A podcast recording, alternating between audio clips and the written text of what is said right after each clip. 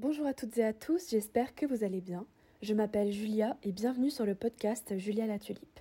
Ici on parle de minimalisme, de frugalisme et de simplicité volontaire. L'audio qui va suivre est extrait d'une vidéo que j'ai publiée sur ma chaîne YouTube.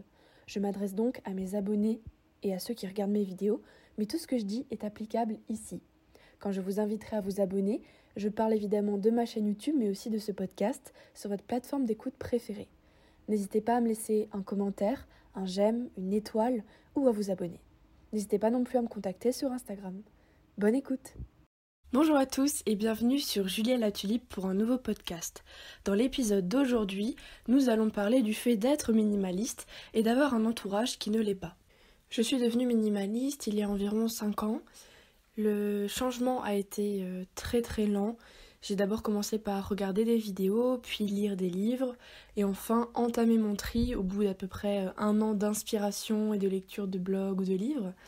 Et c'est là que j'ai vraiment commencé, quand j'étais au lycée, à me rendre compte de ma consommation et à vouloir euh, ajouter une dimension plus écologique à mes achats et ma consommation. Et le minimalisme s'est imposé comme une des solutions qui me paraissait cohérente. Et au fur et à mesure de mon avancée, de mon tri, de ma progression, j'ai voulu partager ça avec mes proches, mon entourage, mes amis, ma famille. Et je me suis rendu compte que cela ne les intéressait pas forcément et au début, je n'ai pas compris pourquoi. Et ensuite, je me suis rendu compte que c'était ok. Tout le monde n'est pas forcément intéressé par ce mode de vie. C'est un choix et ça doit le rester. Et je ne suis personne pour essayer de, changer quelqu'un. Euh, je peux essayer d'inspirer les gens, mais je ne peux pas leur imposer le choix de devenir ou non minimaliste. Quand on découvre quelque chose qui nous, qui nous passionne, qui devient un petit peu notre quotidien, notre mode de vie, on a forcément envie de le partager autour de soi. Et je trouve ça sain et bienveillant. Par contre, si ça devient une obsession de vouloir changer tout l'environnement qu'il y a autour de nous alors qu'on vit parfois avec d'autres personnes, en couple, en famille, euh, qu'on a des amis qui ont des avis divergents, etc., ça ne doit pas nous empêcher de cohabiter et euh, de passer de bons moments tous ensemble en mettant de côté ce choix-là de vie. J'aimerais partager avec vous les difficultés que j'ai rencontrées, mais surtout les conseils que j'aimerais vous donner ici dans ce podcast pour cohabiter avec des personnes qui ne sont pas du tout minimalistes ou qui ne sont pas forcément intéressées par ce mode de vie. On va commencer par le cas le plus complexe. Vous vivez chez vos parents ou vous vivez en couple avec des enfants ou non et vous vous rendez compte que votre environnement est encombré qu'il y a beaucoup de pièces avec beaucoup d'objets, que des choses sont peut-être inutiles ou inutilisées, en tout cas selon votre point de vue. Le plus compliqué dans ce moment-là, c'est de euh, faire le tri dans ses possessions, d'essayer de rendre l'espace un peu plus agréable, de manière minimaliste, sans pour autant compromettre l'espace qui est déjà occupé par les autres en leur imposant un mode de vie, une décoration, euh, l'épurement des pièces, etc. Le premier conseil que j'aimerais vous donner est le suivant. Ne jetez pas les affaires qui ne vous appartiennent pas et assurez-vous de faire le tri uniquement dans vos possessions. Pour moi, il est très important de respecter la propriété privée des autres personnes qui vous entourent, que ce soit euh, votre conjoint qui vit avec vous, vos parents, votre frère, votre sœur, etc. ou vos amis, votre coloc, peu importe. Assurez-vous que lorsque vous rangez et triez des affaires, ce sont bien les vôtres. Si ce n'est pas le cas, mettez-les de côté et ensuite demandez aux personnes à qui elles appartiennent ce qu'elles aimeraient en faire, peu importe, en tout cas demandez l'autorisation avant. Sinon, c'est le meilleur moyen de commencer à créer des conflits autour du tri, du rangement, de la manière de désencombrer et de potentiellement bloquer ou fermer les personnes sur ce sujet, alors que le but premier n'était pas du tout de euh, les contrarier et encore moins de les désintéresser du minimalisme. Le deuxième conseil que je pourrais vous donner, c'est d'inspirer plutôt que d'imposer.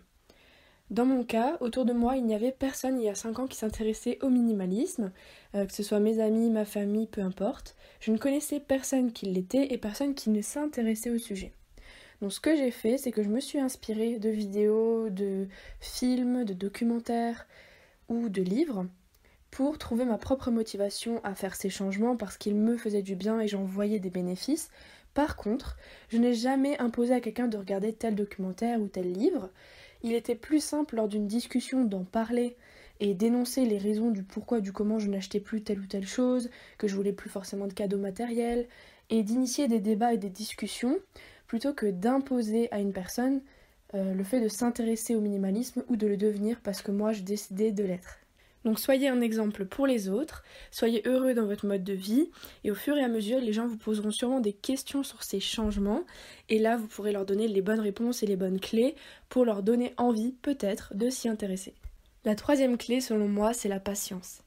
Restez patiente et patient car pour l'instant même si votre entourage ne paraît pas du tout intéressé par ce mode de vie, je vous assure que une fois que vous avez entamé vous-même le processus et que les autres voient que ça vous apporte de, on va dire, plus de temps, de la simplicité, que vous êtes plus heureux, que vous économisez plus, etc., etc., toutes sortes d'avantages que beaucoup de gens aimeraient atteindre, vous verrez que les questions vont arriver et que les discussions vont amener à des réflexions chez eux et au fur et à mesure, peut-être, ils vont eux-mêmes adopter certains principes du minimalisme, voire le devenir.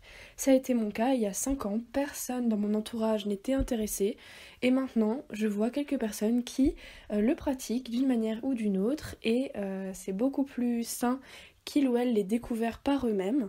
Et euh, je peux être un soutien parfois dans certains moments de doute ou de questionnement, mais c'est eux qui ont fait leur propre chemin et c'est beaucoup mieux. Donc soyez patients. Et enfin, le dernier conseil, c'est de rester inspiré soi-même.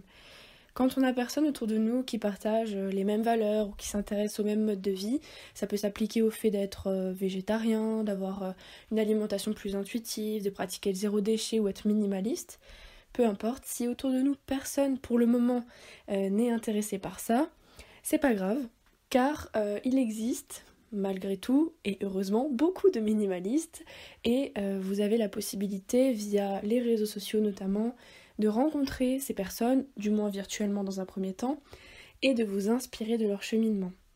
Vous pouvez également lire des livres, le livre de hum, Fumio Sasaki ou de Vicky Payer m'ont beaucoup beaucoup aidé, ou Dominique Laureau aussi qui est une très bonne autrice. Et ces livres-là seront vos piliers et vous pourrez vous y référer quand vous avez un doute. Le plus simple, c'est de consulter aussi les pages euh, Facebook ou Instagram dédiées. Parfois, il y a même des groupes qui sont euh, formés que vous pouvez rejoindre de manière euh, gratuite et vous voyez des partages de témoignages et des personnes qui se posent les mêmes questions que vous. Donc vous vous sentez un petit peu moins seul et dans le meilleur des cas, vous pouvez même rencontrer ces personnes lors d'ateliers dédiés ou créer des rencontres euh, autour de ces thèmes-là avec par exemple des pique-niques zéro déchet qui sont organisés dans plusieurs villes de France. Enfin bref, il existe plein plein d'opportunités pour rencontrer des gens comme vous. J'espère que cette vidéo vous aura plu, qu'elle aura pu vous aider. Si c'est le cas, n'hésitez pas à mettre un j'aime ou à vous abonner à la chaîne pour suivre les prochains podcasts.